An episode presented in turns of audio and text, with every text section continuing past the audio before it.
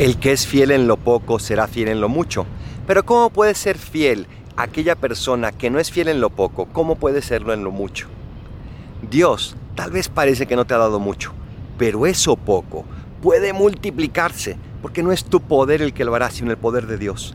Eso poco que sientes hoy, por ejemplo, de amor, eso poco de amigos, eso poco de compañía, haz que tu corazón sea fiel y Dios lo multiplicará enormemente, porque Dios valora más el corazón que la cantidad, mucho más la profundidad que la exterioridad. Dios quiere darte más y para eso te dio esto poco, para que seas fiel. Soy el Paradolfo. Recen por mí, yo rezo por ustedes. Bendiciones.